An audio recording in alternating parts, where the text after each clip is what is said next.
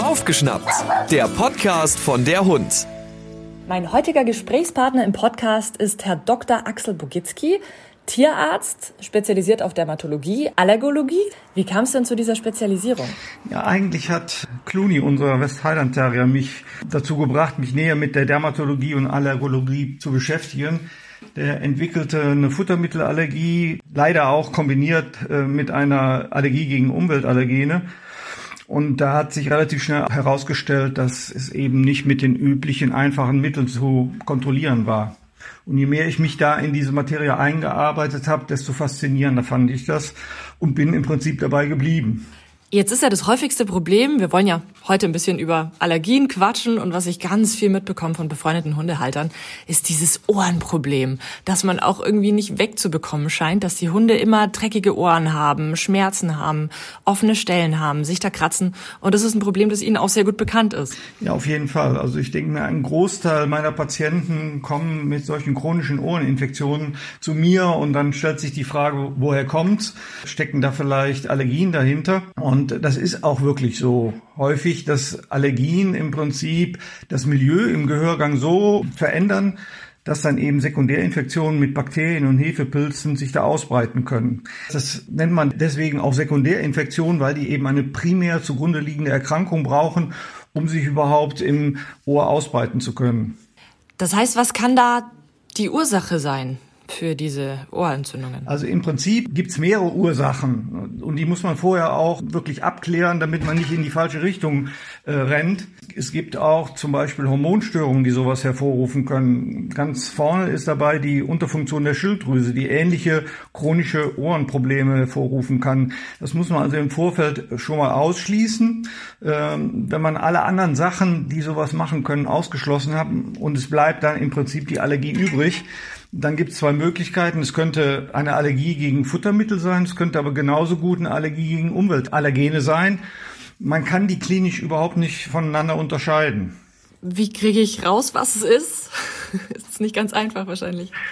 Ja, leider gibt es bis heute keinen einfachen äh, und wirklich verlässlichen Test, der mir sagen könnte, mein Hund ist futterallergisch oder mein Hund ist äh, umweltallergisch. Es gibt eine ganze Reihe von Tests übers Blut, über die Haut, mh, hm, über den Kot, aber alle Tests haben bis heute wissenschaftlichen Überprüfungen nicht standgehalten. Ein besonders krasses Beispiel waren äh, Haar- und Speicheltests da haben Wasserproben und Kunsthaare von Stofftieren ähnliche Ergebnisse geliefert wie die wirklichen Speichel- und Haarproben. Daran sieht man schon, dass die Verlässlichkeit überhaupt nicht gegeben ist. Wo kann sich das noch überall bemerkbar machen, außer an den Ohren? Es gibt bestimmte Hautbereiche, wo Hunde reagieren können, wenn sie Allergien entwickeln. Das sind äh, vorwiegend die Ohren, aber eben auch die Pfoten. Und dann gibt's noch äh, so Bereiche um die Augen herum, im Maulbereich und eben Bauch, Innen, Schenkel, Achsel. Das sind die Hauptstellen, die betroffen sein können. Das kann alles zusammen betroffen sein. Das kann aber auch sein, dass es nur einzelne Bereiche trifft. Selbst die Entzündung eines Ohrs, das immer wieder sich entzündet, infiziert, kann Ausdruck so einer Allergie sein. Auch wenn es eine systemische Erkrankung ist, kann es eben sein, dass es nur ein Ohr trifft. Warum ist es so wichtig, dass wir den Hunden nicht so viele verschiedene Fleischsorten anbieten? Weil wenn der Hund etwas noch nie gefressen hat, kann er noch nicht allergisch darauf reagieren. Weil um allergisch zu werden, äh, muss man eine gewisse Zeit Kontakt mit einem Stoff gehabt haben. In der Zeit sensibilisiert sich der Körper dagegen und dann kommt es zu diesen allergischen Reaktionen. Und die Schwierigkeit, und das habe ich heute bei vielen Hunden, weil natürlich der Trend dahin geht, möglichst viel Abwechslung im Futternapf zu bieten, äh, haben viele Hunde schon wirklich viele Sachen gefressen. Und dann muss man manchmal ein bisschen in die exotische Schiene greifen, damit man überhaupt noch was Neues für den Hund findet. Bei unserem Clooney war es dann äh, eine Kombination aus Rehfleisch und Süßkartoffeln. Er hat mir dann auch schon direkt gezeigt, dass es eine individuelle Sache ist. Normal sagt man, es reichen acht bis zwölf Wochen. Dann haben wir auch die Spätzünder, die sehr lange brauchen, um sich davon zu erholen. Und bei ihm waren es dann wirklich 13 Wochen. In der zwölften Woche war es noch nicht so richtig gut. Und in der 13. Woche machte es Klick und die Entzündung an den Pfoten wurde deutlich besser. Bei einer Futtermittelunverträglichkeit Heißt also wirklich das Mittel der Wahl Ausschlussdiät. Es ist natürlich sehr beschwerlich, weil man einen langen Zeitraum als Besitzer sehr konsequent und geduldig sein muss. Ja, man ist oft erstaunt, was der Hund äh, nicht nur im Hauptfutter bekommt, sondern auch ebenso nebenbei. Ne? Das ist das kleine Eckchen Leberwurstbrot am Frühstückstisch. Das ist aber auch das Schweineohr, was er zum Kauen hat. Äh, das alles muss mit, mit aufgeführt werden, weil das Allergen muss nicht unbedingt im Hauptfutter liegen. Es kann auch der Joghurtdeckel sein, den er eben regelmäßig äh, ablecken darf. Und dann reagiert er vielleicht auf äh, solche Milchbestandteile. Wie läuft so eine Ausschlussdiät in der Regel ab? Der größte Aufwand ist erstmal, dass man überhaupt äh, die richtige Diät zusammenstellt. Ne? Man muss also wirklich ein bisschen Detektivarbeit leisten und den Besitzer dazu anhalten, mal über ein paar Tage lang wirklich alle Sachen aufzuschreiben, die der Hund zu fressen bekommt. Und wenn man dann diese Liste hat, dann guckt man nach, äh, was hat er eben noch nicht gefressen. Man muss alles vermeiden, was er bisher gef regelmäßig gefressen hat, weil das könnte ja der Auslöser der Allergie sein. Und dann stellt man sich ein Futter zusammen, was idealerweise nur aus einer Proteinquelle, in der Regel eben ein, einer Fleischsorte, und aus einer Kohlenhydratquelle besteht. Das ähm, ist so minimalistisch, weil natürlich je mehr Komponenten eine solche Diät hat, desto größer ist die Gefahr, dass es natürlich zu Reaktionen kommt. Und dann muss man eben äh, rausfinden, welche Kohlenhydratquelle und welche Proteinquelle der Hund bisher eben noch nicht gefressen hat. Über was für einen Zeitraum muss das getestet werden? Ja, da werden viele Fehler gemacht. Viele mhm. Leute kommen natürlich zu mir und sagen, ich habe schon mal Futter umgestellt, mehrmals und es hilft einfach nicht. Mhm. Und äh, es ist so, dass der Hund sehr, sehr verzögert auf Dinge reagiert. Das heißt, wir rechnen mindestens mit acht bis zwölf Wochen bis wir abschließend beurteilen können, okay, die Diät hat Erfolg gebracht oder nicht. Das heißt natürlich nicht, dass wir jetzt immer acht bis zwölf Wochen wirklich machen müssen. Wenn der Hund nach der fünften Woche schon äh, deutlich besser wird und die Symptome verschwinden, äh, dann reicht uns das natürlich auch. Aber wenn eben nichts passiert, machen wir so lange, damit wir auch sicher können, dass, sein können, dass auch äh, äh, Spätzünder damit äh, erwischt werden. Kann ich denn irgendwie selbst verhindern, dass mein Hund eine Futtermittelunverträglichkeit entwickelt? Oder ist sowas ja angeboren? Also äh, da, da streiten noch ein bisschen die Gelehrten. Wir, wir gehen schon mhm. davon aus, dass die Neigung, Allergien zu entwickeln, vererbt wird. Aber wirklich mhm. belastbare Studien gibt es dazu nicht. Und man kann es eigentlich kaum verhindern. Dafür äh, haben wir zu wenige Daten. Ähm, manchmal wird äh, von der Futtermittelindustrie dann auch die sogenannten hypoallergenen Futter drauf geschrieben, dass das auch gut ist, um Futtermittelallergien zu verhindern. Mhm. Das ist aber, ich sage mal, nur die halbe Wahrheit. Die meisten hypoallergenen Futter werden so genannt, weil die Inhaltsstoffe eben bisher wenig äh, Allergien bisher gezeigt haben. Man kann aber leider nicht davon ausgehen, dass bestimmte Futterbestandteile weniger oder mehr Allergen als andere sind. Wenn wir also mehr Allergien gegen Rindfleisch zum Beispiel sehen als gegen Pferd, dann liegt es wahrscheinlich daran, dass einfach mehr Hunde schon Rindfleisch gefressen haben. Und je mehr Hunde das gefressen haben, desto höher ist natürlich das Risiko, dass wir da Allergien sehen. Und deswegen kann ein hypoallergenes Futter muss nicht unbedingt hypoallergen für den eigenen Hund sein. Also nimmt man das Beispiel des Fleischs. Wenn der Hund vorher schon Pferdefleisch gefressen hat, dann ist das sicherlich nicht die richtige Wahl für eine Ausschlussdiät. Und ähm, das muss man einfach dann berücksichtigen. Ja. Kann ich dem Hund was Gutes tun, dass sowas nicht passiert, beziehungsweise dass ich es dann vielleicht leichter habe, soll es mal Probleme geben? Der wichtigste Rat besteht wirklich darin, dass man sich für den Fall, dass einmal äh, der Verdacht auf eine Futtermittelallergie entsteht, dass man sich so ein paar Quellen Richtung ungewöhnlicher Kohlenhydrate oder ungewöhnlicher Fleischquellen einfach aufspart. Ja, mhm. wenn ich äh, schon alles Mögliche dem Hund als Abwechslung gefüttert habe, dann ist einfach die Auswahl relativ gering, äh, womit ich so eine Diät auf die Beine stellen kann. Mhm. Und so also ein Beispiel erinnere ich gerade an eine Shih Tzu-Hündin. Da hatte der Besitzer in gutem Glauben ein Futter genommen, was als Hypoallergen und gut auch für die Allergiegefahr äh, deklariert war. Da war dann zwar nur eine Fleischquelle drin, eine ungewöhnliche, Aber der Hersteller hatte schon so viele ungewöhnliche Kohlenhydratquellen von Süßkartoffel über Kürbis, äh, Topinambur da reingepackt, dass wir ganz schön suchen mussten, um jetzt eine neue ungewöhnliche Quelle zu finden. Deswegen ist wirklich der Rat zu sagen, man sollte sich einfach mal so ein paar Dinge aufsparen, die man nicht füttert, damit man im Falle des mhm. Falles auch noch was zur Verfügung hat. Also das sollte wirklich was sein, was der Hund noch nie gefressen hat. Ja, also es geht nicht darum, dass der ein oder zweimal irgendein Leckerchen gekriegt hat, mhm. sondern es geht darum, dass er Sachen regelmäßig gekriegt hat. Und da kommt es nicht auf die Menge an. Also es reicht, äh, wenn er einmal in der Woche ein Eckchen Leberwurstbrot bekommt. Mhm. Ja, das aber regelmäßig.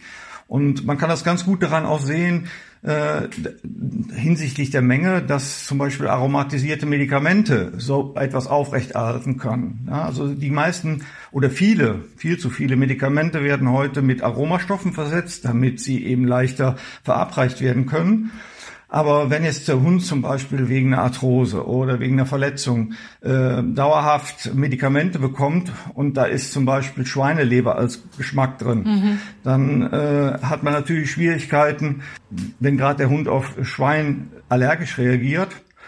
Und man vermutet es häufig nicht, dass das vielleicht der Auslöser ist. Ne? Dass man da auf jeden Fall auch mitdenkt. Ja, das ist wieder so ein bisschen die Detektivarbeit, die man vorher leisten muss, dass man eben sich genau anguckt, was alles gelangt wirklich in den Hund und dass man dann eine vollständige Liste hat, damit man sich wirklich was Neues dann entsprechend sucht. Angenommen, die Futtermittelunverträglichkeit wurde jetzt ähm, nach ausreichender Detektivarbeit diagnostiziert und der Hund ist gut eingestellt, hat ein neues Futter, verträgt es gut, die Symptome sind weg wenn er jetzt dann doch mal noch hier, das passiert ja ganz oft, man bemüht sich da und dann auf der Familienfeier, zack, wurde dem Hund schon wieder irgendwas zugesteckt. Mache ich dann damit wieder alles kaputt? Also in der Regel äh, ist die Erfahrung so, wenn das so einmalige Futterunfälle sind, dann sehen wir häufig so, dass ein paar Tage schon wieder Symptome auftreten können. Aber da der Hund relativ stabil über lange Zeit eingestellt war, reguliert der Körper das meistens wieder selber. Das heißt, nach ein paar Tagen äh, werden die Symptome in der Regel verschwinden. Ähm, das kommt natürlich auch ein bisschen immer darauf an, welche Symptome der Hunde hat. Also wenn es um Juckreiz geht, um ein bisschen entzündete Pfoten, ist es sicherlich einfacher zu handeln, als wenn er gravierende, schwerwiegende Ohreninfektionen hatte. Ne? Da hat man natürlich ein bisschen Angst, aber so ist das Leben. Man wird nicht verhindern können, dass ein Hund im Laufe seines Lebens dann nochmal was erwischt. Aber in der Regel ist das nicht so das, das, das äh, große Problem.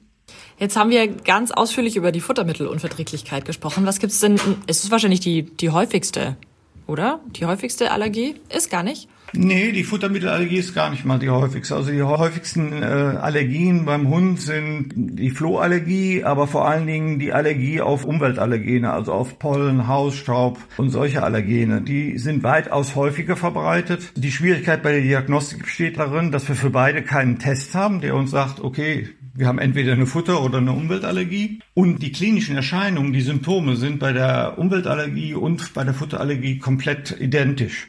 Das heißt, man kann die eigentlich im Prinzip auch nur differenzieren, indem man so eine Ausschlussdiät durchführt und dann sieht, okay, es wird besser unter der Ausschlussdiät, dann sind wir im Bereich der Futterallergie oder es wird eben nicht besser.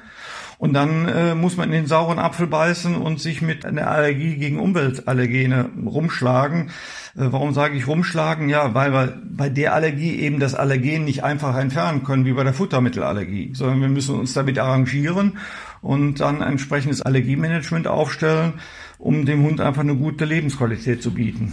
Also kann man so pauschal gar nicht, nicht sagen. Nee, das ist eigentlich so das Typische an den Allergien beim Hund. Es gibt keine Patentrezepte. Jeder Fall ist wirklich ganz individuell zu begutachten und zu handeln. Der eine Hund kommt mit dem einen Ohrenreiniger ganz gut klar. Der andere braucht einen ganz anderen mit anderen Wirkstoffen und oder auch die Haut. Wir wissen zum Beispiel, dass äh, gerade bei der Umweltallergie die Hautschutzbarriere bei den Hunden äh, schlechter ist als bei einem gesunden Hund. Mhm. Das heißt, wir äh, behandeln solche Allergien nicht nur hinsichtlich, wir wollen die Entzündung hemmen, wir wollen den Juckreiz hemmen, sondern wir versuchen auf jeden Fall auch die Stabilität der Haut zu erhöhen und können damit dann auch schon häufig äh, uns so Medikamente äh, einsparen, weil eben dann im Falle der Umweltallergie Pollen und andere Allergene nicht so gut äh, in die Haut eindringen können. Jetzt ist es ja schon so, dass der Hund sich öfter mal hier mal kratzt und da mal irgendwie eine rote Stelle ist und hier mal. Wann ist denn der Punkt, wo ich sagen muss, okay, jetzt muss ich zum Spezialisten gehen, das könnte jetzt wirklich eine Allergie sein? Das ist wirklich manchmal schwierig, da die richtige Grenze zu ziehen. Also grundsätzlich kratzt sich jeder Hund einmal und auch, dass es mal rote Stellen gibt, allein durch die mechanische Reizung, wenn man über das Stoppelfeld rast zum Beispiel, hat nichts mit der Allergie zu tun. Wenn man den Bereich der Ohren jetzt nimmt, ist eigentlich immer ein Warnzeichen, wenn so eine Ohreninfektion immer wieder kommt. Eine einmalige Ohreninfektion äh, macht sicherlich noch nichts aus, aber wenn ich mehrmals im Jahr den Hund behandeln muss, dann ist auf jeden Fall angezeigt, dass man die Ursache sucht. Ja. Oder was häufig auch missverstanden wird, Sie sagten eben schon dreckige Ohren. Also ich habe früher immer gefragt, hat Ihr Hund schon Ohrenentzündung gehabt? Und dann wird meistens Nein gesagt. Wenn ich dann aber frage, ja, ist das Ohr denn öfters mal dreckig, müssen Sie da Ohrenschmalz rausnehmen? Dann wird häufig doch gesagt, doch, das muss ich, ist ja klar. Nee, das ist eben nicht klar. Die Ohren haben so einen Selbstreinigungsmechanismus, so es nie zu Ansammlungen von größeren Ohrenschmalzmengen kommt. Wenn ich öfters mal das Ohr meines Hundes sauber machen muss, dann ist das schon ein Hinweis auf eine Störung. Ja, entweder, dass zu viel Ohrenschmalz gebildet wird oder eben, dass das Ohr nicht schafft, den Ohrenschmalz abzutransportieren. Also auch das äh, ist nicht einfach so, wir haben mal ein bisschen zu viel Ohrenschmalz, sondern da sollte man wirklich suchen, warum kommt es denn zu diesen Ansammlungen von den Ohrenschmalz. Haben Sie denn noch einen letzten Rat, den Sie den Hundebesitzern mitgeben wollen? Wenn man den Verdacht hat, dass mein Hund vielleicht unter Allergien leidet, dass man frühzeitig den Rat von einem in diesem Gebiet erfahrenen Tierarzt sucht. Weil wir einfach sehen, je früher wir versuchen, da einzugreifen, desto einfacher ist es es ist einfach unheimlich schwierig, wenn sich diese ganzen Sachen über Jahre einfach chronifiziert haben. Und da fällt es einfach schwieriger, da noch das Ruder herumzureißen. Also lieber einmal zu viel einen Spezialisten aufsuchen und äh, diese Fragestellung äh, mal untersuchen zu lassen, als wenn es einfach zu lange läuft und wir dann einfach massive Probleme mit den Sekundärinfektionen, mit diesen chronischen Entzündungen haben. Das war eigentlich schon ein sehr schönes Schlusswort. Eine Frage fällt mir trotzdem noch ein. Kann ich denn eine Allergie wegbekommen? Kann es sein, dass die sich irgendwann mal total verzupft und ich gar kein Problem mehr habe. Also bei den Kindern haben wir es ja oft so, dass diese primären Nahrungsmittelallergien sich im Laufe der Zeit äh, wirklich in Luft auflösen. Man nimmt an, das kommt so ein bisschen davon, dass das Immunsystem sich weiter entwickelt und reift. Leider haben wir das beim Hund bisher noch nicht gesehen. Also wir müssen im Moment doch mehr oder weniger davon ausgehen, dass die Allergie lebenslang bestehen bleibt. Vielen lieben Dank schon mal dafür. Leider haben wir immer begrenzte Zeit hier beim Podcast. Ich glaube, wir könnten noch stundenlang drüber reden. Aber das Ganze können wir auch noch mal in Ruhe nachlesen in Ihrem Buch. Ja, ich habe einfach gemerkt bei der Beratung auch, dass einfach viel, viel Information auf einmal da auf die Patientenbesitzer einströmt und deswegen habe ich das alles nochmal so zusammengefasst in ein Buch und ich hoffe auch, äh, vielleicht den einen oder anderen Hundebesitzer zu erreichen, der vielleicht vergeblich versucht hat, mit den verschiedenen Futtern eine Besserung zu erreichen. Ich habe da zum Beispiel auch so einen Futterwegweiser eingebaut, wo die verschiedenen Begriffe wie Single-Protein, äh, Hypoallergen, getreidefrei so ein bisschen erklärt sind, äh, so dass man als Besitzer einfach mal ein bisschen besser bei der Auswahl diese, der Futter wirklich vorgehen kann. Das ist im Kynus Verlag verlegt und wird wohl im Laufe des Oktobers dann erscheinen und heißt äh, Futtermittelallergien beim Hund. Freuen wir uns sehr. Vielen herzlichen Dank. Gerne. Hör mal wieder rein. Das war Baufgeschnappt, der Podcast von der Hund.